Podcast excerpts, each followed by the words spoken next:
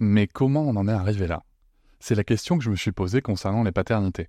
Pour y répondre, je vous propose de découvrir la BD Papa Sapiens, qui raconte l'histoire des pères à travers les âges avec humour et les chouettes dessins de Sévanie. Elle va paraître le 6 juin prochain. Vous pouvez la précommander dès maintenant et avoir un cadeau idéal pour la fête des pères. Alors rendez-vous dans votre librairie préférée ou dans les liens en description de l'épisode ou sur mes réseaux sociaux. Quelqu'un qui a dit que je peux pas jouer aux poupées et après j'ai pleuré. Bienvenue sur Papatriarcat, le podcast qui réfléchit à la parentalité au XXIe siècle pour l'affranchir du modèle patriarcal. Cet épisode sort le 29 avril 2021, la veille de la journée pour la non-violence éducative. Cette journée fondée par Catherine Dumonteil-Crémer marque la volonté de toute une partie de la population de changer le paradigme de la violence et notamment de la violence dans l'enfance pour amener un changement de société. Dans cet épisode, je reçois Nelly du centre de formation Les Petits Sages qui accompagne les pros de l'enfance et de la petite enfance ainsi que les parents pour justement évoluer sur ces questions de l'enfance, d'accompagnement de l'enfant et d'éducation. Je fais une petite aparté pour vous remercier car cet épisode a été enregistré en live avec le matériel que j'ai pu acheter grâce aux dons notamment que vous m'avez fait via la plateforme Supporter. Merci encore beaucoup pour cette aide financière, pour votre soutien et bien sûr pour votre écoute. Je vais le dire comme on dit chez moi, c'est gavé bien. La première question que je vais poser à Nelly, c'est justement de redéfinir un petit peu ce qu'est la non-violence éducative. Je vous souhaite une très bonne écoute. La non-violence éducative, ce serait considérer l'enfant comme un être à part entière. Casser cette position dominant-dominée que l'on peut parfois avoir en tant qu'adulte et finalement être dans une relation humaine, encore une fois d'égal à égal avec l'enfant. Ok, bah, ça, a l'air simple comme ça sur un papier. Euh, pourquoi c'est un sujet en fait finalement? Pourquoi c'est un sujet? Parce que ce n'est pas le ce n'est pas le paradigme dans lequel on a été éduqué pour la plupart d'entre nous. J'ai envie de dire tous en réalité. Et, euh, et, je tiens à préciser que quand je parle d'éducation, je ne parle pas que des parents, même euh, loin de là. Je parle de la société au sens large. C'est une violence qui est bien souvent institutionnelle, qu'on va retrouver euh, dès les premières euh, propositions d'accueil de l'enfant et qui dure, qui dure toute la vie, je crois. C'est vrai qu'on retrouve, on trouve ces sujets-là ensuite aussi dans le domaine professionnel. Quand, quand on est adulte, c'est compliqué, on trouve les mêmes mécanismes. Donc pour le coup, c'est éviter des violences. Donc ces violences dites éducatives ordinaires, c'est quoi en fait? Donc là, les violences éducatives ordinaires, c'est l'ensemble des violences euh, physiques, psychologiques, verbales qui vont être faites euh, à l'enfant et qui vont euh, finalement l'humilier, lui faire peur, tout un tas de, choses qui vont lui rappeler que, et là j'ai envie de faire écho au, podcast d'André Stern, que comme il est, c'est pas bien, mmh et que l'adulte sait, et que l'adulte est mieux que lui. Donc on se retrouve dans une position dominant-dominée qui, euh, on le sait aujourd'hui, euh, est dommageable pour le développement de l'enfant. Ok, pour son développement physique, euh, émotionnel J'ai envie de dire un ensemble, l'ensemble de son développement, c'est bien sûr avant tout son développement émotionnel et psychologique, mais on sait aujourd'hui que tout fait lien et que pour pouvoir se, développer de façon, de façon harmonieuse et et si on parle sur un sujet très, euh, très concret pour pouvoir développer correctement son néocortex, il faut qu'au niveau émotionnel, déjà, on aille bien, on soit bien. C'est de cette façon-là qu'on se développe en tant qu'être humain. Pour le coup, ça soulève deux questions euh, chez moi. La première, c'est de me dire, puisque euh, on peut en effet se, se mettre d'accord sur le fait que dans le paradigme dans lequel on a été élevé, les violences dites éducatives ordinaires sont présentes, est-ce que ça veut dire que la majorité des adultes en France aujourd'hui n'ont pas un néocortex bien développé? On pourrait pas dire ça. en tout cas, je suis pas neurobiologiste et je pourrais pas t'apporter ces, ces datas-là. Mais en tout cas, euh, on peut se demander est-ce que la société va bien? Mhm. Je pense que ça, c'est quelque chose de visible pour, chacun. Euh, même si on, si on met euh, de côté ce qui se passe depuis un an, est-ce que la société va bien? Est-ce que les relations humaines vont bien? Est-ce que l'on évolue dans une société, encore une fois, dans laquelle le respect entre êtres humains est présent au quotidien? Je suis pas sûre. Ok. La deuxième question qui m'est venue, c'était de me dire, mais pourquoi est-ce que c'est encore un sujet qui est sur la table, puisqu'il y a une loi qui a été validée par, par nos institutions le 11 juillet 2019 et qui interdit les violences dites éducatives ordinaires. Parce qu'interdire sans donner des clés, C'est compliqué. Je m'explique. Cette violence donc a été mal nommée euh, la loi anti-fessée. Donc juste pour le repréciser, cette loi, euh, elle, elle, est censée en effet mettre fin aux violences éducatives ordinaires en évitant tout, tout, euh, tout châtiment physique, corporel que l'on pourrait, euh, l'on pourrait avoir envers l'enfant. Mais comme on vient de le dire, on a évolué, on grandit dans une société où les violences éducatives ordinaires sont présentes. Donc, nous, en tant que parents, en tant qu'adultes, on a grandi avec ces violences éducatives ordinaires. Donc, nous dire qu'il ne faut pas faire comme ça, merci. Nous l'expliquer concrètement, et là je reviens par exemple à l'idée d'expliquer concrètement le développement du cerveau, euh, ça pourrait être une piste et d'autres choses. Hein. Euh, mais après, c'est le comment. Et aujourd'hui, c'est ce comment qui manque. C'est ce comment qui, on y reviendra, je crois, est culpabilisant. Et c'est ce comment qui finalement euh, va aussi rompre, la parole. Parce que comme on sait qu'on ne peut pas faire, on va plus le dire. Et finalement, on va avoir beaucoup plus de violences qui seront cachées. Ça, c'est quelque chose que tu rencontres dans ton expérience de terrain euh, au niveau de, de l'accompagnement des, des, parents et des, des, des pros? La parole qui est, qui est tue? La parole qui est tue, oui, complètement. Et euh, bon, on sait encore une fois que par rapport à, à la crise sanitaire qu'on est en train de traverser, ces violences ont été euh, exacerbées, développées, parfois je trouve légitimées, parce qu'on était aussi dans un discours comme quoi, bon, c'est déjà pas facile de télétravailler, d'avoir les enfants, etc. Je suis d'accord avec tout ça, hein, c'est, et je le vis, c'est compliqué. Mais euh, donc, tu vois, il y a toujours cette, cette, cette légitimité qui revient un moment sur les violences éducatives ordinaires. Mais pour revenir à ta question, euh, oui, je le rencontre et je fais souvent le parallèle, tu sais, avec l'histoire, euh, comment est-ce qu'il faut coucher un bébé? Est-ce qu'il faut coucher sur le ventre, sur le dos, etc. Euh, on nous dit, bon, ça change tout le temps, donc finalement, mon bébé, euh, il dort sur le ventre, mais je le dis pas. Eh bien oui, on vit exactement la même chose avec les violences. C'est-à-dire, euh, bah, il y a une petite fessée qui est partie, mais, je sais que c'est pas bien.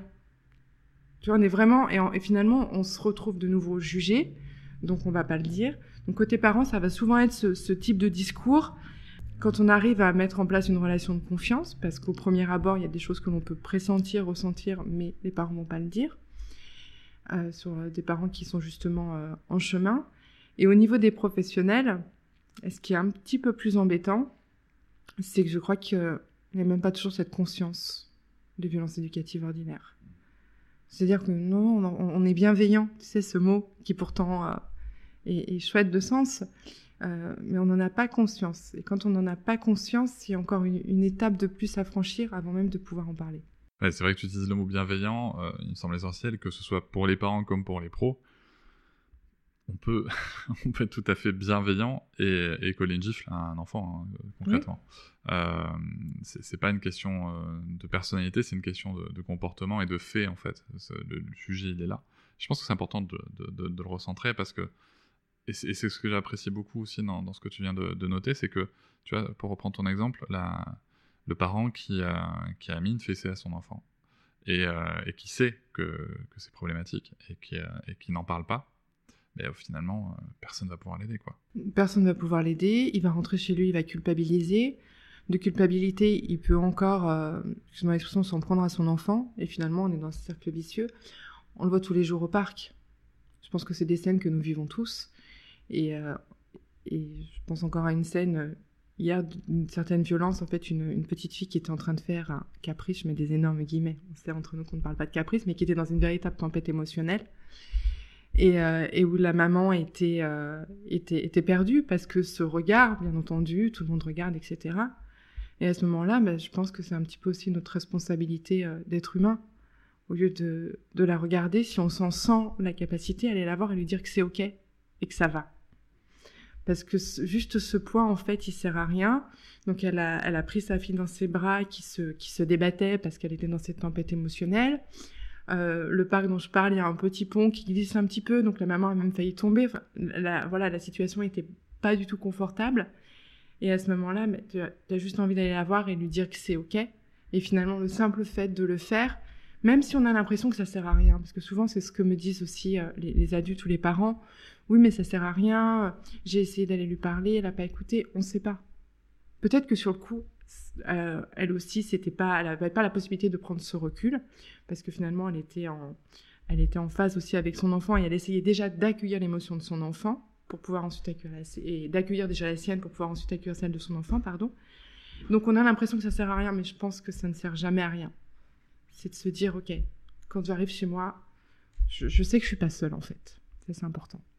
Mais c'est vrai que c'est un gros sujet. C'est marrant que, tu racontes ça parce que moi aussi hier au parc, j'ai eu une petite anecdote. En fait, moi c'était avec un papa, un papa qui, qui était bah, comme beaucoup aujourd'hui en, télétravail, en garde d'enfants.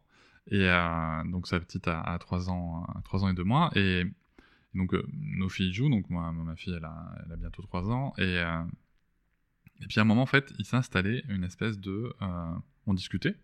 Et puis, les filles se mettent à jeter des cailloux, voilà, des petits cailloux, elles les jettent en l'air, on s'en fout un peu, et puis ça commence à partir un peu à côté de la, clôture. Et, et vient l'intervention du, père hein, qui, veut absolument que, ça reste euh, là-dedans. Euh, et avec une très grande fermeté, on va dire. Très très grande fermeté, en tout cas un, besoin d'obéissance de, immédiat.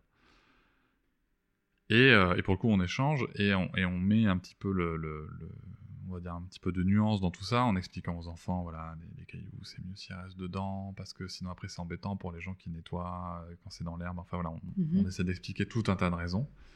Euh, et il y a eu quand même ce moment où il m'a dit non mais à un moment, enfin un moment, elle, doit juste obéir quoi. C'est ça. Tu vois et, en plus, et en plus, euh, ce qui s'est passé, c'est qu'on était deux hommes mm. et qu'il y a vraiment eu ce moment où je suis l'homme, je suis le père, je suis l'autorité et je, et je vais te montrer à toi, autre père, que euh, que ça va s'exprimer. Et c'est rigolo parce qu'on a parlé après de ça en fait. D'accord. Ouais, parce qu'on est arrivé en fait dans la discussion à à exprimer le fait que je lui ai dit, euh, j'ai l'impression qu'il y avait un, petit enjeu entre nous, euh, machin. Et il me dit, bah, ouais, ouais, ouais, bah, ouais, bah, on discute, quoi. Euh, et, et, il me dit, bah oui, bien sûr, moi je suis le père, je suis l'autorité, elle doit obéir, quoi. Et la question que je lui ai posée, c'est, Voilà. Et en fait, on est resté un peu en suspens là-dessus parce que les, filles ont, ont, pour le coup, en effet fait euh, ensuite on, sont partis sur d'autres choses qui étaient moins moins acceptables dans un, un lieu commun. Donc euh, donc on a dû on a dû s'en occuper. Mais euh, mais voilà j'espère le recroiser pour pour creuser un peu tout ça. Mais il y a vraiment ce côté de, de, de de challenge de montrer que c'est moi qui domine c'est moi qui dirige d'un côté et d'un autre côté cette culpabilité quand on, bascule et qu'on passe et qu'on passe à l'acte alors qu'on voulait pas forcément au départ. Et il y a vraiment ce tiraillement intérieur je trouve chez les parents qu'on peut retrouver. Mais la question que, je peux pas m'empêcher de me poser, c'est si tu veux, c'est cette loi est passée en 2019. Qu'est-ce qui a été mis en place et mis en œuvre pour, euh, dans, les, dans les structures euh, pour accompagner les pros, les parents et le reste de la société, les autres adultes, même ceux qui n'ont pas d'enfants? Alors, on va essayer de rester un peu positif. il, y a il y a de la volonté. Mhm. Tu, as, tu as déjà parlé dans ce podcast du projet des. Enfin, qui n'est plus un projet, mais euh, sur les 1000 premiers jours. Euh, donc il y a une volonté politique qui n'est pas forcément directement liée aux violences éducatives ordinaires, mais qui forcément euh, fait lien, qui est d'accompagner davantage les parents. Concrètement, comment ça se passe? Euh, Nous, on peut le voir sur le terrain, c'est au niveau local, grâce à des subventions qui sont allouées aux communautés de communes, aux mairies, etc., pour développer des axes de soutien à la parentalité. Donc ça, c'est une des premières choses qui est, mise en œuvre pour pouvoir accompagner les parents et les guider. Par exemple, on anime très souvent euh, ce qu'on appelle des cafés parents. Euh, cafés parents, donc qui sont un thème ou pas, c'est un lieu où on vient échanger. Donc c'est vrai que souvent c'est plus simple quand il y a un, thème et qui vont permettre de, libérer la parole. Donc ça, c'est quelque chose que l'on peut retrouver un petit peu partout sur le territoire, j'en suis convaincue, euh, et qui, est une première piste. Euh, grâce à la, crise sanitaire, parce qu'elle a quand même des points positifs, il faut en trouver. Il y a eu beaucoup de choses aussi en ligne qui se sont mis en place et qui sont davantage structurées et, euh, suivies, parce qu'aujourd'hui, les accompagnants, consultants, coachs, peu importe en parentalité, peu importe comment on va les appeler, il y en a beaucoup sur, la, sur, euh, sur le web, sur les réseaux sociaux, un petit peu partout. Et c'est vrai que c'est quand même un véritable avantage quand ce sont des personnes du terrain qui font le relais auprès de familles qu'elles connaissent, soit par le biais de l'accueil euh, en, crèche ou en assistante maternelle, peu importe, et qui vont dire aux parents, on a organisé, alors souvent ce sont des, soirées avec de nouveau des thèmes qui vont être proposés en ligne pour les parents. Donc il y a ce genre d'initiative qui fonctionne aujourd'hui très bien Et j'invite vraiment tous les parents, alors les parents de jeunes enfants, de se rapprocher de leur mairie, parce qu'on ne sait pas toujours que ça existe. Et pour les plus grands, mais peut-être parfois des centres socioculturels, il y a vraiment des initiatives. En tout cas, sur le terrain, il y a une forte envie et une forte mobilisation qui est opérée. Il y a beaucoup de frustration parce que euh, aujourd'hui, on peut de nouveau proposer des rencontres et des ateliers en gardant les règles sanitaires, etc., avec un nombre limité de personnes. Mais il, faut laisser, il faut laisser cette possibilité. Je pense qu'aujourd'hui, on en est à un moment où on peut tous se responsabiliser par rapport à ce qu'on est en train de vivre. Et il est important de garder des accueils physiques parce que tout le monde n'est pas équipé pour aller en ligne. Tout le monde n'a pas la capacité de le faire et tout le monde n'en a pas envie. Donc ces mesures-là, elles existent, ce soutien-là existe, mais c'est vrai qu'aujourd'hui, il faut encore souvent aller le chercher un petit peu. Est-ce qu'il manque pas une structure quand même au niveau de l'État? Parce que c'est vrai que pour en avoir discuté euh, notamment avec Adrien Taquet, euh, aujourd'hui, pour eux, l'accompagnement sur, sur ce sujet-là, il se fait via le biais d'associations. Je pense notamment à l'association Stop VO, mais qui n'est pas composée de professionnels du terrain, justement et euh, aussi par exemple par d'autres petites actions. Je pense notamment au numéro, pour la reciter, de porté par la parentalité créative de Catherine Dumontet-Crémer, qui est le, numéro SOS parentalité, qui est subventionné par l'État. Mhm. Mais en, fait, j'ai l'impression que l'État ne s'est pas engagé dans des structures propres euh, qu'il a créées, parce qu'on parle souvent de des structures comme, comme la PMI ou des choses comme ça, mais les retours des parents sont, restent quand même très mitigés. Donc, est-ce que c'est là aussi des actions locales qui sont menées? Ou est-ce qu'on, enfin, qu'est-ce qu'on peut rencontrer quand on est parent justement, vers qui on peut se tourner pour euh, évoluer sur le sujet? La question n'est pas simple parce que euh, c'est vrai que la PMI, on peut être bien reçu ou pas. Et souvent, c'est quand même ou pas. Ça peut, ça peut être très culpabilisant. Euh, donc, je reviendrai à l'idée quand même de la mairie et de rechercher les lieux d'accueil euh, parents-enfants, ou en tout cas les structures qui se développent énormément. Il y a de plus en plus de, l'AEP qui ouvre, donc les l'AEP ça veut dire lieu d'accueil enfants-parents. Et je pense que ce sont ces structures-là qu'il faut chercher. Aujourd'hui, au niveau du gouvernement, euh, je t'avoue que je ne sais pas si ça existe, je pense que la première action à mettre en place, ce serait simplement un mapping, un site qui permette à tout parent de savoir quelles sont les structures publiques euh, qui existent près de chez lui. Ça paraît simple, on dit comme ça mais ce serait déjà, ce serait déjà riche parce que euh, ça. Alors, on le retrouve parfois sur le site de la CAF aussi. Mais bon, ben, on est en train de le dire en fait. Il faut que tu ailles un petit peu sur le site de la CAF, un petit peu. Voilà, il y a, y a, plein de sites. Il y a monenfant.fr.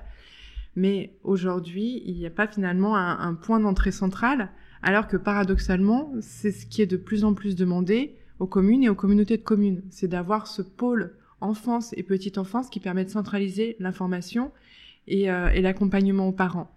Donc, peut-être qu'ils commencent à structurer en local pour ensuite pouvoir apporter une structure nationale, je ne sais pas. Mais je pense que ça pourrait. Euh, alors moi, ça me paraît simple, hein, je travaille pas au gouvernement, mais on va faire un petit coucou aussi à Adrien, il n'y a pas de souci.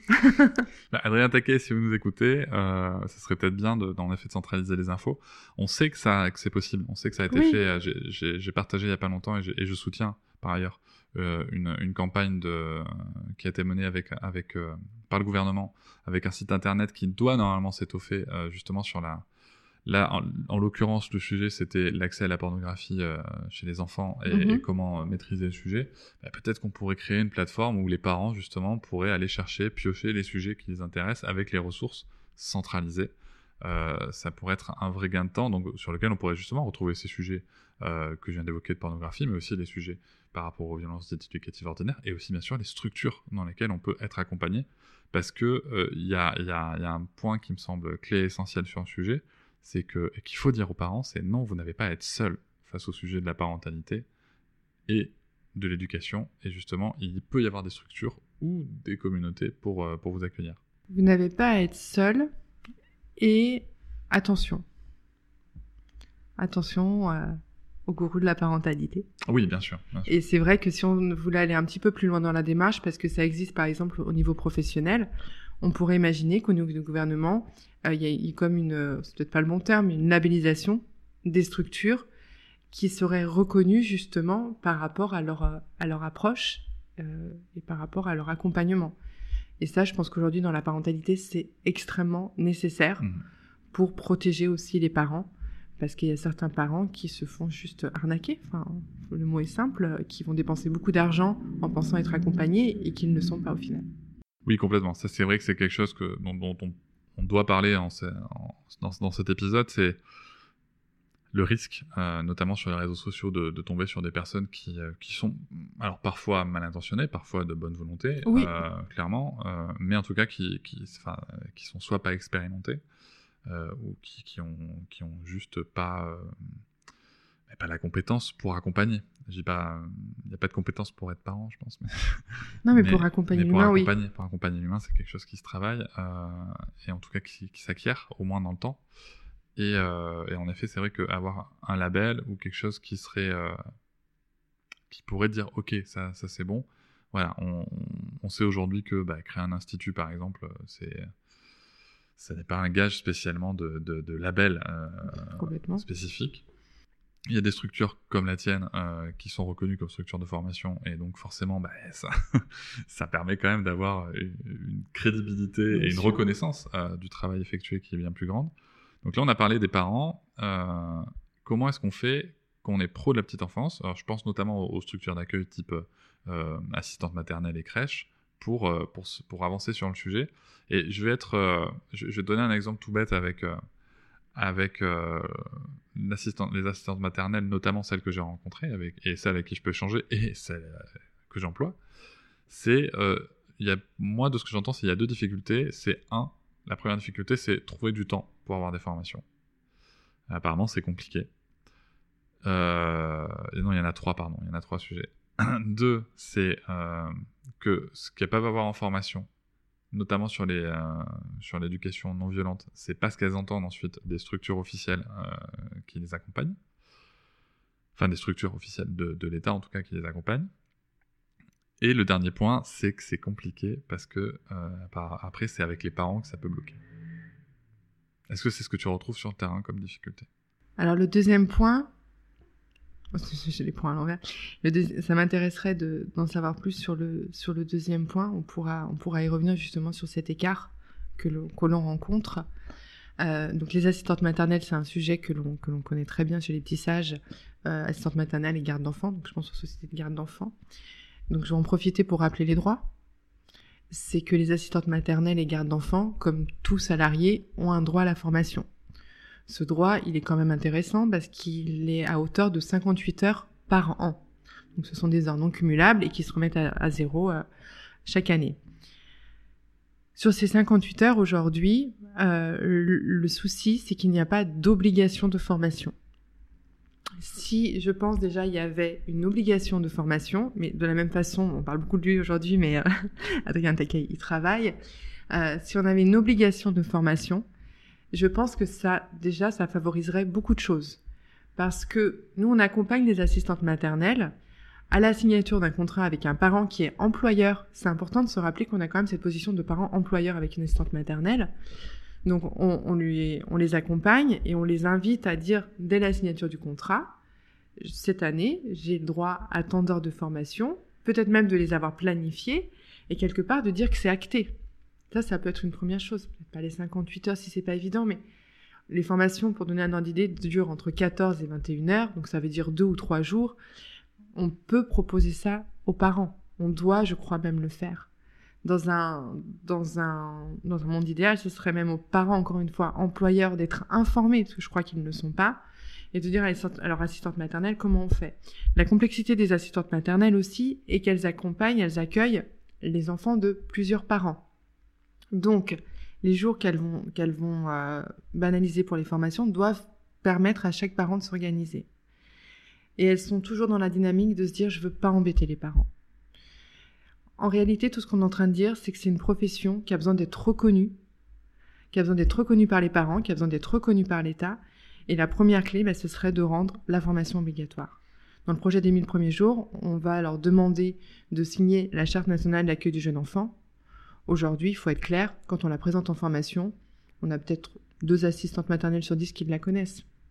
Donc on voit qu'il y a déjà, un, gap.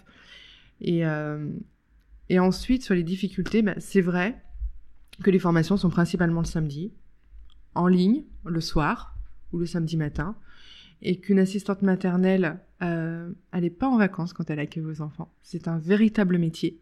Et quand elle a travaillé 50 ans dans la semaine, elle n'a pas toujours l'énergie de venir en formation le samedi. Donc je crois que, enfin, voilà, pour répondre à ta question, je pense que c'est un véritable travail d'accompagnement des parents, euh, de comprendre à quel point c'est nécessaire de partir en formation. Il faut rappeler que la formation initiale des assistantes maternelles est très très très très très light. C'est presque trop facile aujourd'hui de devenir assistante maternelle, et c'est pour le bien-être de leur enfant qu'elles doivent partir en formation. La formation devrait être obligatoire encore une fois tous les ans. Ça permet de remettre à jour ses connaissances et les actualiser. Par rapport au point que tu évoquais, où elles ne retrouvent pas la même chose lors des formations et ensuite, euh, par exemple, sur des sites d'État, etc., il faut bien choisir son centre de formation. Et il faut lire le programme de formation. Et ça, encore une fois, c'est, euh, ça vient toujours dans l'idée de valoriser mon expertise professionnelle Aujourd'hui, on se rend compte au quotidien qu'on a des assistantes maternelles qui viennent s'inscrire à une formation juste en lisant le titre. Donc, à partir de là, nous, on les engage à être actrices aussi et acteurs, il y a quelques assistants maternels de leur formation, et de lire le programme. Donc, je suis d'accord que parfois, il y, a des, écarts et, euh, il, faut, il faut y être vigilant. Il faut aussi le remonter, ne pas hésiter à, en faire part. Mais il y a aussi une responsabilité de lire son programme de formation, je pense que la première étape, c'est de se dire que si le centre de formation n'a pas quelques minutes à vous accorder pour faire un point sur les formations que vous avez suivies, votre projet pédagogique, etc., essayez-en un autre. C'est déjà une première étape. Bah, je, te, rejoins et d'ailleurs, je, me permets d'élargir à toutes les formations qui peuvent exister. Exactement, tu as euh, raison. Parents ou, pas parents, euh, euh, assistant maternelle ou pas assistant maternelle, sur tous les sujets. et même d'ailleurs, quand vous, quand vous voulez accéder à un service quelconque, euh, voilà, il y a le titre, mais les titres, ils, sont, ils peuvent être très marketing. Oui. Euh, voilà, c'est le contenu, qu'est-ce qu'il y a dedans, et vraiment aller creuser, quoi. Surtout quand vous pouvez investir de, des grosses sommes d'argent. Et pour revenir à ce qu'on a évoqué précédemment, euh, surtout quand vous avez affaire à des personnes qui sont pas forcément d'une grande honnêteté sur le sujet. Voilà, il, faut, il vous faut, il vous faut du, du détail et du, et du, détail sur le contenu. Je pense que c'est important et qu'en effet, quand les personnes ne répondent pas ou quand les personnes vous disent non mais inscris-toi, tu vas voir machin, non non non, non. Parce que l'argent, il est déjà mis en jeu et, euh, et c'est pas évident. Alors, moi, ce que je comprends, c'est que euh, c'est vrai que c'est un point qui est évoqué dans les mille premiers jours. Donc, euh, encore une fois, on va faire un petit peu au cadre et un taquet. non, mais c'est vrai que c'est un gros sujet parce qu'aujourd'hui, les assistantes maternelles, moi, des retours que j'ai, c'est en effet, c'est très compliqué parce que il y a aussi la question du financement, parce que le fait que ce soit financé, de ce qu'on m'a expliqué, c'est assez compliqué de s'organiser. Enfin, les parents doivent s'organiser entre eux parce qu'il y en a un qui paye, ensuite il se rembourse. Euh, enfin, ça a l'air très complexe. Ah, merci d'en parler, c'est fini ça. Ah, d'accord, bon. Mais, mais c'est bien que tu en bah, parles. C'est bien qu'on le dise Parce que personne, enfin, ah peu le savent. Bah, tu, tu, vois, là, et pas plus tard qu'il y a deux semaines, euh, deux assistantes maternelles m'ont dit, euh, m'ont dit le contraire. Hey, I'm Ryan Reynolds. Recently, I asked Mint Mobile's legal team if big wireless companies are allowed to raise prices due to inflation. They said yes. And then when I asked if raising prices technically violates those onerous two-year contracts, they said, "What the f*** are you talking about? You insane Hollywood ass." So to recap, we're cutting the price of Mint Unlimited from $30 a month to just $15 a month. Give it a try at mintmobile.com slash switch. $45 up front for three months plus taxes and fees. Promoting for new customers for limited time. Unlimited more than 40 gigabytes per month. Slows. Full terms at mintmobile.com. Ça date de début 2021. Aujourd'hui, l'allocation de formation, euh, qui est à 4 euros et quelques, excusez-moi pour le manque de précision, 4,58€, il me semble, euh, elle est versée directement à l'assistante maternelle. C'est vrai qu'avant, c'était, c'était, terrible ce système, parce que les parents devaient, et, beaucoup d'assistantes maternelles ne recevaient jamais cette allocation. Donc, j'en profite pour le dire. L'allocation, elle vous est reversée à vous, professionnels, assistante, assistant maternel. Et vous avez la possibilité, en fait, la, la, la structure qui régit la formation des assistantes maternelles et gardes d'enfants s'appelle Hyperia. Vous trouvez tous les organismes de formation et toutes les formations sur leur site. Vous pouvez vous créer votre espace personnel et suivre votre dossier et voir ce qu'il en est de cette allocation de formation. Mais aujourd'hui, heureusement, elle vous revient à vous. Et un autre élan qui est mis en place par le gouvernement, c'est ce qu'on appelle le plan 600 000. Donc les communications devraient commencer à arriver euh, euh, à la sortie du podcast ou au mois de mai, fin avril, début mai. Euh, en fait, c'est l'État qui a investi une enveloppe supplémentaire pour la formation des assistantes maternelles et gardes à domicile et qui va communiquer largement, normalement, au niveau du territoire pour rappeler toutes ces informations-là. Mais tu vois, je pense que c'est nécessaire parce que euh, moi-même, euh, pourtant concerné par le sujet, j'étais pas du tout au courant. Et c'est vrai que c'était, ça, enfin, ça avait l'air d'être une usine à gaz euh, incroyable pour faire une formation en étant assistante maternelle. Et c'est justement ça qui est, qui est intéressant, c'est comment est-ce qu'on fait pour faire évoluer. Tu l'as souligné tout à l'heure, c'est que c'est un sujet de société. Comment est-ce qu'on fait pour faire évoluer la société dans ce sens-là si les parents seuls ne peuvent pas tout? Voilà pour reprendre les propos d'un ancien président concernant l'État, moi ce que j'ai envie de dire c'est les parents seuls ne peuvent pas tout. Donc euh, merci l'État d'essayer de, d'avancer sur ces sujets en tout cas et de proposer des, accompagnements et si possible, encore une fois je le répète, message pour Adrien Taquet, centralisons les informations s'il vous plaît parce que franchement quand on est parent, voilà, aller chercher sur le site de la cave, de machin, de trucs, les infos, c'est, complexe. Et puis, on, enfin voilà, avec les enfants qui, qui, jouent à côté, qui crient, machin, notre état de fatigue potentiel, c'est quand même très, très, très compliqué. Alors, on a déjà parlé de beaucoup de choses. Mine de rien. Euh, je voudrais juste qu'on parle un petit peu euh, aussi des structures d'accueil de crèches. Parce que ce sont des structures dans lesquelles on peut potentiellement aussi retrouver de la violence euh, dite éducative ordinaire. Et là, et là j'ai des retours qui sont euh, encore d'une autre nature. C'est que moi, quand, quand, quand je parle du personnel en crèche, alors en effet, je veux pas mettre tout le monde dans, dans, dans le même panier, on parle de l'institution crèche. Hein. D'accord Je suis pas en train de, de, dire que les personnes qui travaillent dans les crèches individuellement ont des problématiques. C'est pas ça, c'est pas ça, c'est pas ça que je dis. Mais en tout cas, les, les retours que j'ai d'ailleurs, même des personnes à qui ça se passe très bien, c'est qu'elles doivent lutter avec des consignes qui ne concernent que les éléments. En gros, enfin, je, je, tournais ça différemment. J'ai l'impression que le but du jeu, c'est qu'on puisse pas porter plainte. Et tu vas retrouver la même chose avec les assistantes maternelles. On, on, est dépité à chaque fois quand on propose euh, des ateliers, par exemple, d'éveil ou des formations sur l'éveil. Toutes les cinq minutes, j'ai l'impression d'entendre Mais ça, j'ai pas le droit. Ça, j'ai pas le droit. Et là, je te parle d'activités euh, simples, d'éveil à la nature, d'éveil au goût, etc. Il y a cette surprotection euh, qui, euh, qui nuit réellement au développement de l'enfant. L'enfant ne peut pas monter sur le toboggan à l'envers parce qu'il risque de se faire mal, et, etc. Enfin, à l'envers entre nous. Hein, en tout cas, c'est comme ça que c'est perçu du, point de vue du professionnel. L'enfant ne peut pas expérimenter son environnement et son corps parce qu'il risque de se faire mal et qu'ensuite on va voir les parents. Donc c'est vrai qu'on est dans une surprotection de l'enfant qui finalement va se trouver limité dans son exploration sensorielle qui est la base de son développement. Et je te rejoins complètement sur ce, sur ce point-là. Nous sommes dans une violence éducative ordinaire institutionnelle par rapport à cette, à cette surprotection. Et, euh, et là encore, euh, je pense que ce qui est important, c'est euh, la communication avec les parents. De pouvoir de pouvoir échanger parce que c'est des sujets qui sont tellement récurrents sur la morsure les enfants qui tapent moi ce qui me perturbe beaucoup c'est que euh, il y a de plus en plus de violence. Alors j'utilise ce terme, même si, à mon sens, les enfants ne, sont pas violents, mais ils ont des actes qui sont perçus comme les par les professionnels comme de la violence, euh, qui emploient ces mots, qui n'ont pas les formations qui leur permettent d'avoir du recul pour comprendre qu'il se passe peut-être quelque chose chez l'enfant. Et comme tu dis, elles n'ont pas le temps. Elles n'ont pas le temps parce que nous, on se rend compte qu'au quotidien, la première chose qu'on leur propose, c'est de, prendre du temps pour l'enfant et de sortir de cette journée qui est rythmée par une horloge, qui est rythmée euh, par, euh, par des soins qui sont nécessaires, mais on est, encore trop sur du soin euh, physique et pas assez de temps à l'accompagnement. Donc je te rejoins complètement sur ces sujets-là, mais encore une fois, on a aussi notre responsabilité d'être humain. Et il y a des crèches qui décident de faire autrement, et des assistantes maternelles qui décident de faire autrement. Tu peux pas imaginer le, bonheur euh, que j'ai ressenti quand une assistante maternelle m'a écrit un mail en me disant Nelly, j'ai enlevé l'horloge et ma montre et les journées se passent tellement mieux. C'est pas, ça paraît, ça paraît facile hein, de le dire comme ça. Encore une fois, ça, ça nécessite de travailler et de se former, mais ce sont des petites choses qui veulent dire qu'on peut, on a la possibilité de mettre des choses en place tout en respectant ce cadre légal et recentrer sur l'enfant finalement.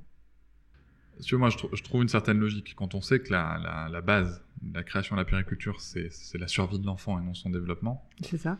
Ben, on retrouve la même chose ensuite dans les structures qui ont découlé. Et c'est vrai que ça fait, ça fait des, des, siècles maintenant euh, que, que, c'est en place. Et donc, euh, voilà, pour, pour remettre ça en question, c'est pas évident. Et puis, euh, moi, le message que j'aurais envie de passer Et là, je parle vraiment de mon expérience de parent qui, est, qui, qui emploie une, assist- une assistante maternelle.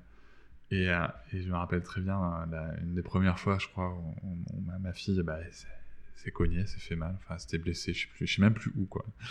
Euh, et où l'assistante maternelle vraiment euh, était, euh, était désolée de ce qui s'est passé. Et, et moi, j'ai simplement dit, bah écoutez, euh, ils ont joué, enfin, ils ont joué, ils se sont fait mal. ok, ils ont joué, ils se sont fait mal. Mais euh, elle a, enfin, en toute transparence, euh, je sais aussi qu'il y a potentiellement un, un risque de, de- Enfin, il y a une peur de la plainte en tout cas Oui. derrière, et donc n'attendons pas plus non plus des assistantes maternelles que ce que nous on serait capable de faire. Et je, parle aussi pour les crèches, bien sûr. hein. C'est, euh, enfin, moi, au moment, ma fille, quand, pas plus tard qu'hier, euh, elle joue, elle joue avec ses cousins, ben, elle se blesse, ben, elle se blesse, quoi. Enfin, voilà, ça, passe, on accueille le truc.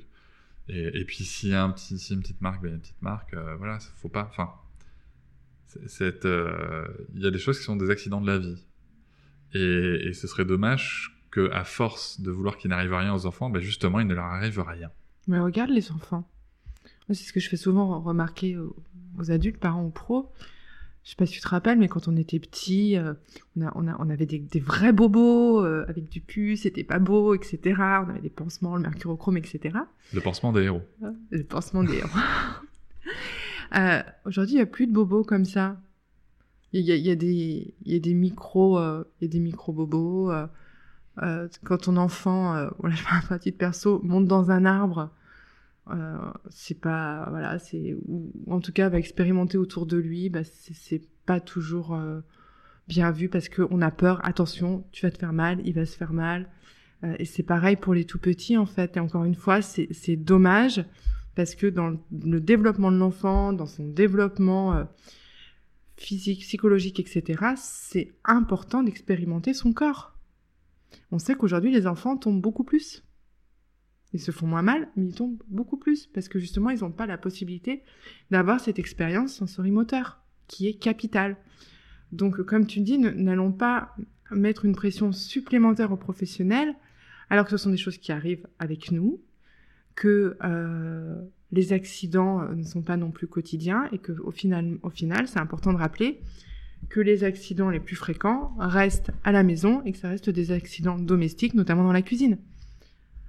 Ce qui apporte un autre point euh, qui frustre énormément les professionnels, c'est par exemple sur l'éveil au goût, elles n'ont pas le droit, la majorité du temps, en tout cas elles pensent ne pas avoir le droit de faire de la cuisine avec les enfants. C'est tellement dommage.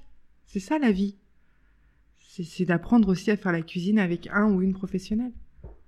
Et sans trop partir loin dans le sujet, peut-être que s'il y avait un peu plus d'hommes aussi dans la petite enfance, ce serait chouette. Oui, non, mais complètement. D'ailleurs, euh, ça, ça, je- pense que c'est un, un gros sujet. Alors, en effet, si on commence à, à développer ça, on Oui, pourra ouais, refaire un podcast euh, spécifiquement sur, sur le sujet de, de, de pourquoi euh, si peu d'hommes euh, dans, dans, dans, dans les métiers du care et de l'accompagnement à l'enfance, ce qui est, ce qui est dommage. Et on pourra aussi se demander pourquoi est-ce qu'on appelle des écoles maternelles maternelles. Exactement. Euh, Et des assistantes maternelles. Maternelle, maternelle, voilà. Euh, non, mais complètement. Surtout que, en plus, on vient aujourd'hui avec des nouveaux sujets. Donc, euh, on parle de, la violence, euh, enfin, on parle de la non-violence éducative. On parle aussi, euh, et c'est un sujet que vous traitez, je crois, de, des différences de genre dans, les accompagnements. Donc, on arrive avec des nouveaux sujets. Mais c'est vrai que ça serait peut-être bien qu'on lâche la pression sur, ces éléments du quotidien qui sont des éléments apprenants. Je pense que c'est quelque chose qu'il faut, qu'il faut, qu'il faut caler et dont il faut, qu'il faut bien se rappeler en fait. Les, enfants, apprendre n'est pas quelque chose que l'on fait, c'est quelque chose qui nous arrive et, ça nous arrive tout simplement en vivant. Donc, euh, en l'occurrence pour les enfants, c'est, en jouant puisque tout, n'est que jeu. Et ça serait peut-être bien de remettre ça au centre, au centre des préoccupations. Nous avons parlé du point de vue du parent, nous avons parlé du point de vue des pros de la petite enfance, nous avons même parlé un petit peu du point de vue de l'État et on va repoquer Adrien Taquet. Euh, et maintenant du point de vue de l'enfant, qu'est-ce que, qu'est-ce que tu pourrais nous en dire? Et justement, je pense que du point de vue de l'enfant, euh, j'en reviens au début de notre discussion, on pourrait peut-être vraiment les considérer comme des êtres humains à part entière dans notre société. Euh, c'est quelque chose que l'on vit au quotidien.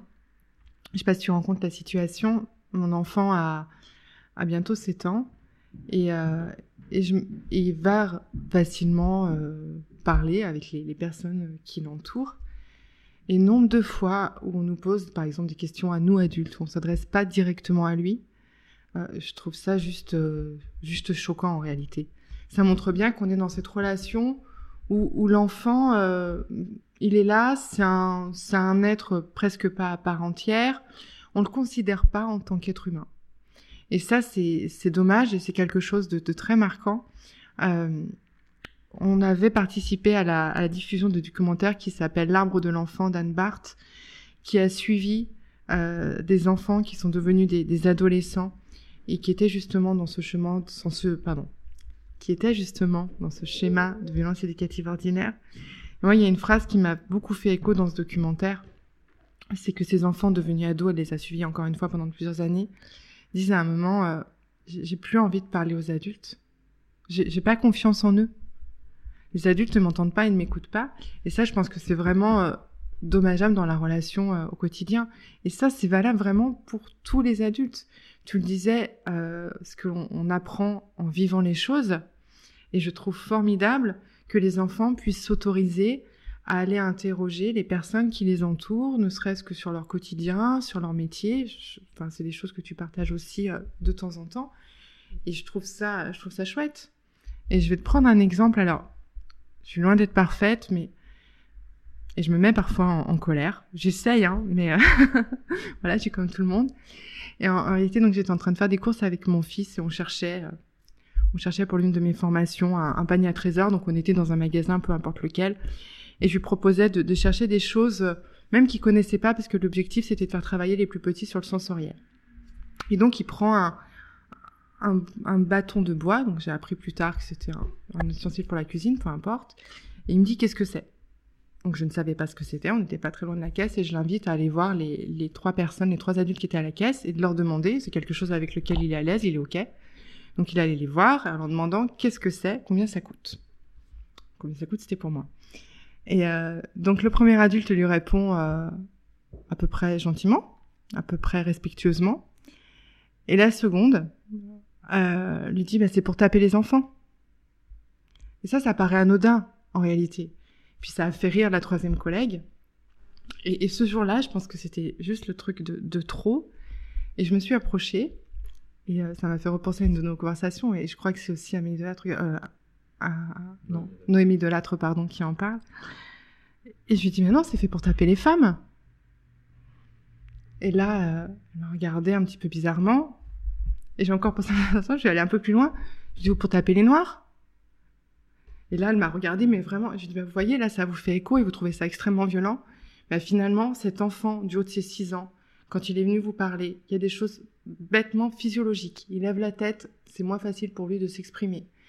Il s'adresse à vous, il prend son courage et vous lui répondez, c'est fait pour taper les enfants. Il vous connaît pas, il sait pas que vous rigolez, il sait pas que c'est de l'humour. Et moi, je le considère pas comme étant de l'humour. La conversation n'a pas été plus loin. Peut-être que ça a servi à rien et que ça les a fait rire par la suite, peu importe. Mais je pense que c'est important aussi en tant qu'adulte d'être un, une inspiration pour son enfant. J'aime pas trop le modèle, le mot modèle, mais de là lui montrer que nous, moi aussi là, j'étais pas ok en fait avec la façon dont on venait lui parler. Pour le petit clin d'œil, il y a une femme qui s'est approchée de moi qui, m'a dit ah, c'est chouette, la prochaine fois j'oserai. Donc osons en fait. Encore une fois, la façon dont je l'ai faite est peut-être pas appropriée. J'aurais peut-être pu être plus douce, mais osons sensibiliser les adultes sur le fait qu'il faut juste respecter les enfants. Euh, et c'est pour ça que le, livre, le livre de Fanny est, formidable.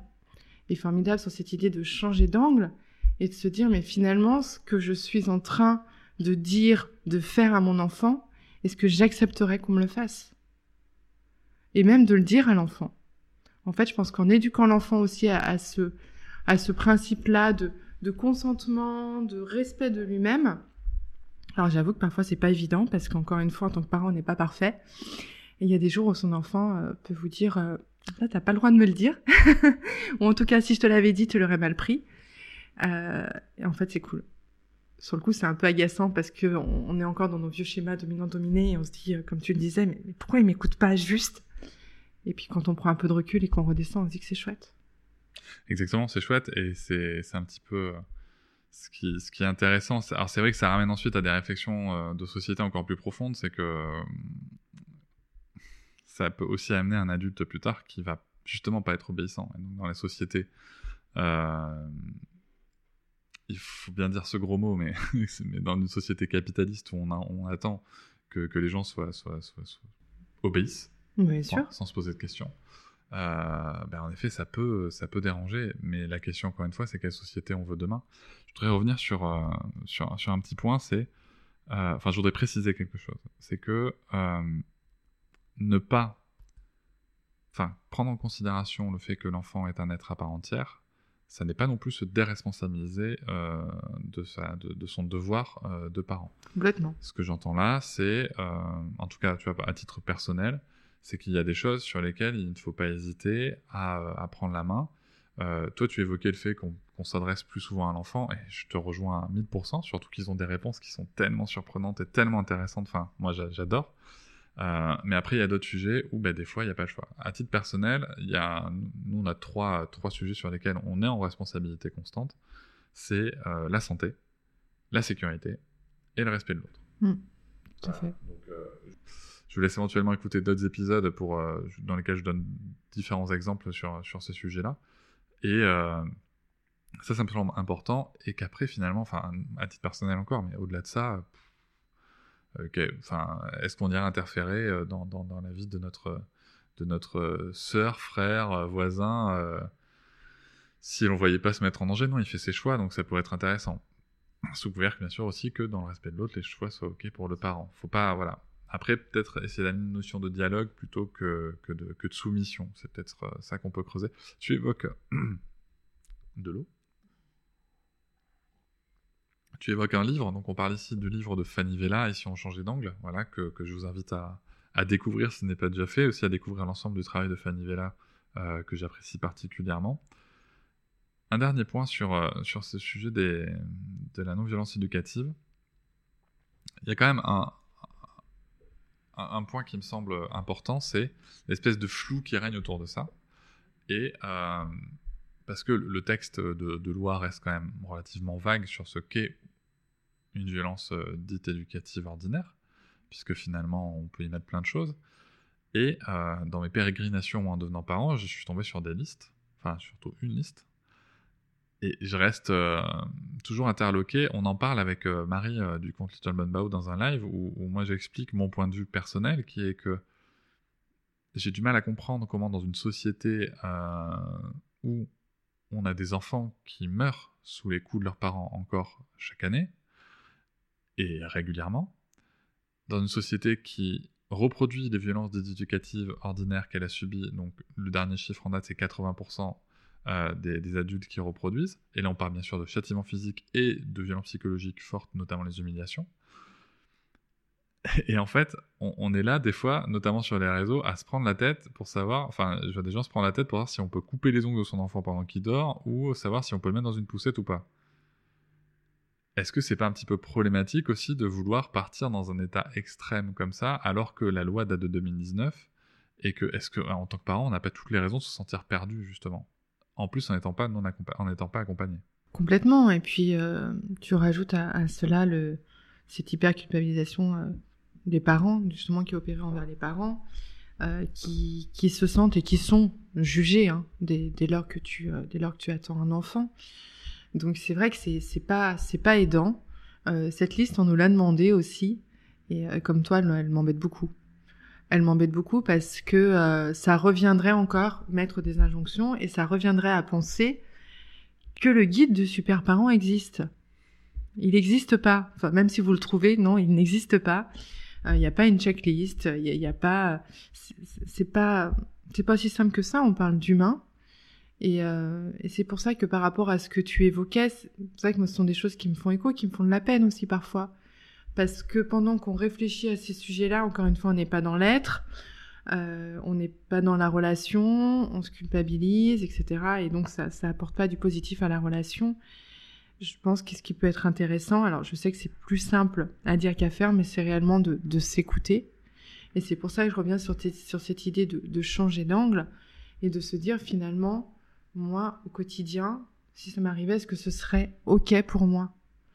Tu rappelles les règles, euh, les, les, règles de base que je partage complètement autour de la sécurité, du respect de l'autre et de la santé?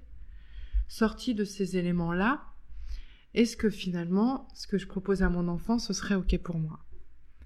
Et comme tu disais, parfois, on va lui proposer des choses qui sont qui seraient pas OK pour moi, mais sur lesquelles on n'a pas le choix. Mais c'est la façon dont, je vais l'emmener. Euh, c'est sûr que bien souvent, les enfants ont envie de rester dans un lieu sympa, le parc, la plage, peu importe, plus longtemps que nous. Et on n'a pas toujours le choix. Je pense qu'il faut pas culpabiliser de tout. Euh, c'est aussi apprendre à l'enfant que parfois on a des contraintes, mais à partir du moment où ces contraintes sont aussi OK pour nous, qu'elles sont expliquées et qu'elles sont euh, proposées de façon, euh, de façon correcte, c'est OK. Ce sera embêtant de dire de sortir une liste et de, de se dire qu'avec tel ou tel comportement, on est dans une violence éducative grave, que là finalement c'est pas grave, etc. C'est de se dire finalement au quotidien, quand je fais le bilan de ma journée, comment est-ce que j'ai ressenti ma relation avec mon enfant? Et je trouve que ce qui est intéressant aussi, c'est de s'intéresser. C'est pas très bien cette phrase. Donc je reprends. Je trouve que une des pistes qui peut être chouette en tant que parent, c'est de s'intéresser aussi à la répétition des actes. C'est de se dire que, par exemple, il y a une violence éducative ordinaire que je vais reproduire. J'en ai conscience. Elle me gêne. Je peux continuer à me culpabiliser, finalement ça va me freiner, je vais, je vais je vais m'en vouloir, je vais m'en, prendre aux personnes autour de moi. Ou je peux juste me dire, bah elle est là, je suis pas ok avec ça, je vais essayer de prendre un petit peu de recul et de me rendre compte que c'est souvent dans les mêmes situations qu'elle revient. Comment est-ce que je peux faire en sorte que ces situations, elles se passent mieux? Qu'est-ce que je vais mettre en place? Je vais essayer, peut-être que ça va marcher ou pas, mais en tout cas j'aurais essayé, et c'est comme ça en fait que je grandis. Et ça c'est valable pour les pros ou pour les parents. C'est de se dire, à un moment, je peux essayer, j'accepte que je ne suis pas parfait ou parfaite, mais ce qui est important, c'est de se responsabiliser.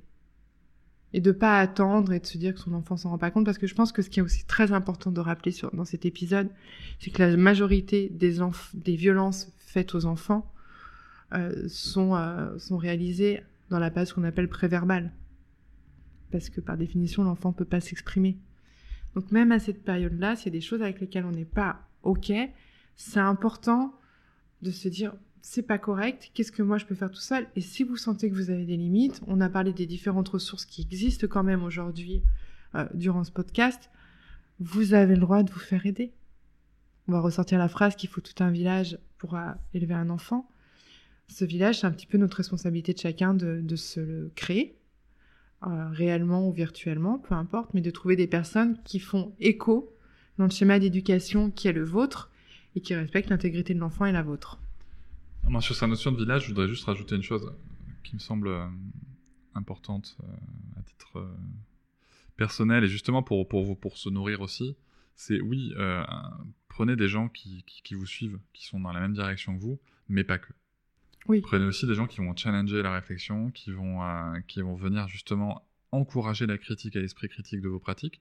Ça ne veut pas dire que c'est pas forcément des, moments agréables, hein, c'est pas forcément que des temps d'échange agréables, mais en fait, en tout cas, ça nourrit et ça permet aussi d'évoluer sur ces pratiques et de comprendre les points de vue.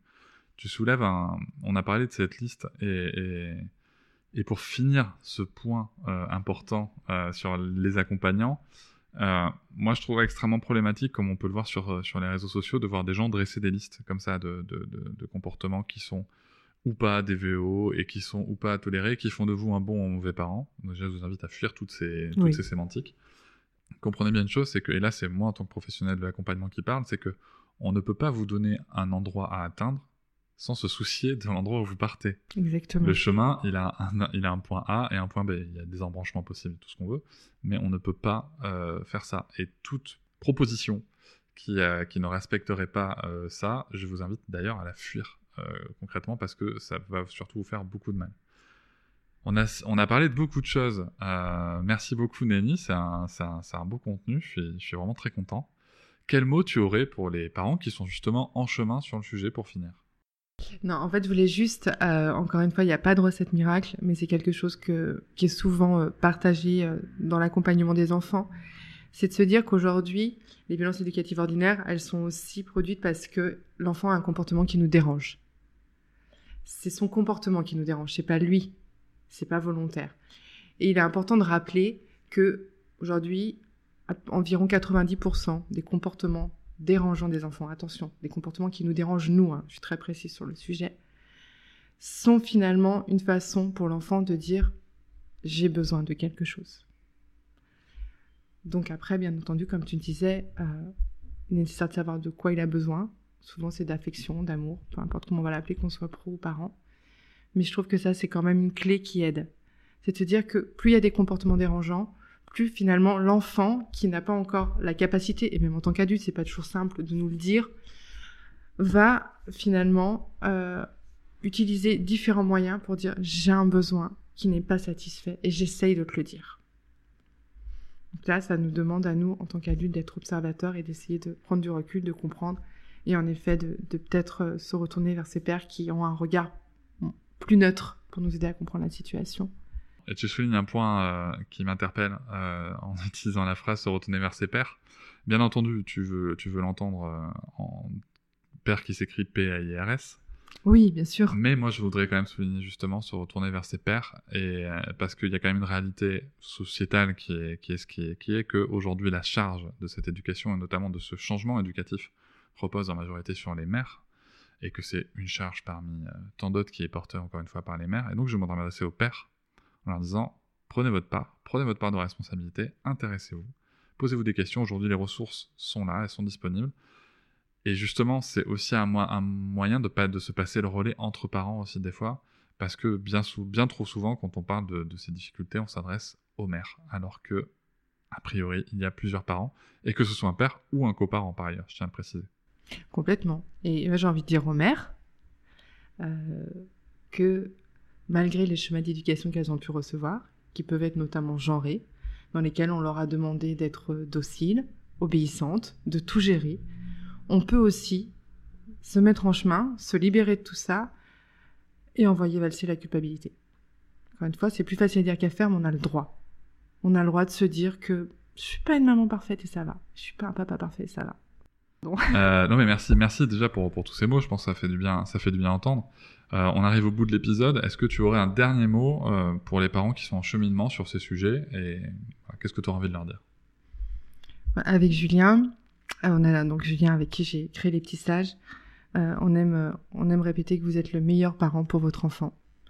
Qu'il est important de, de rester sage, imparfait, éclairé, et que c'est comme ça que vous révélerez, c'est ainsi que vous révélerez votre parentalité. Vous êtes vraiment le meilleur parent pour votre enfant. Merci Nelly. Merci Cédric. Je vous remercie de m'avoir écouté. Je vous invite à vous abonner et nous pouvons aussi nous retrouver sur Facebook, Instagram et sur le blog papatriarca.fr. À bientôt.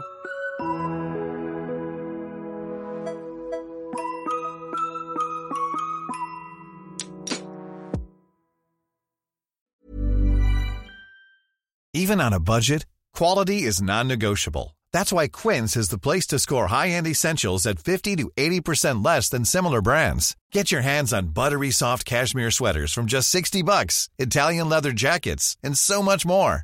And the best part about Quince, they exclusively partner with factories committed to safe, ethical, and responsible manufacturing. Elevate your style without the elevated price tag with Quince. Go to quince.com slash upgrade for free shipping and 365-day returns. Hop, c'est encore moins. Si tu veux soutenir le podcast, tu peux aussi t'abonner à Papatriarca Plus et découvrir chaque semaine un épisode bonus en plus des 60 déjà disponibles. À découvrir sur tes applis de podcast comme Pocketcast, Castbox ou encore Apple Podcast. À très vite.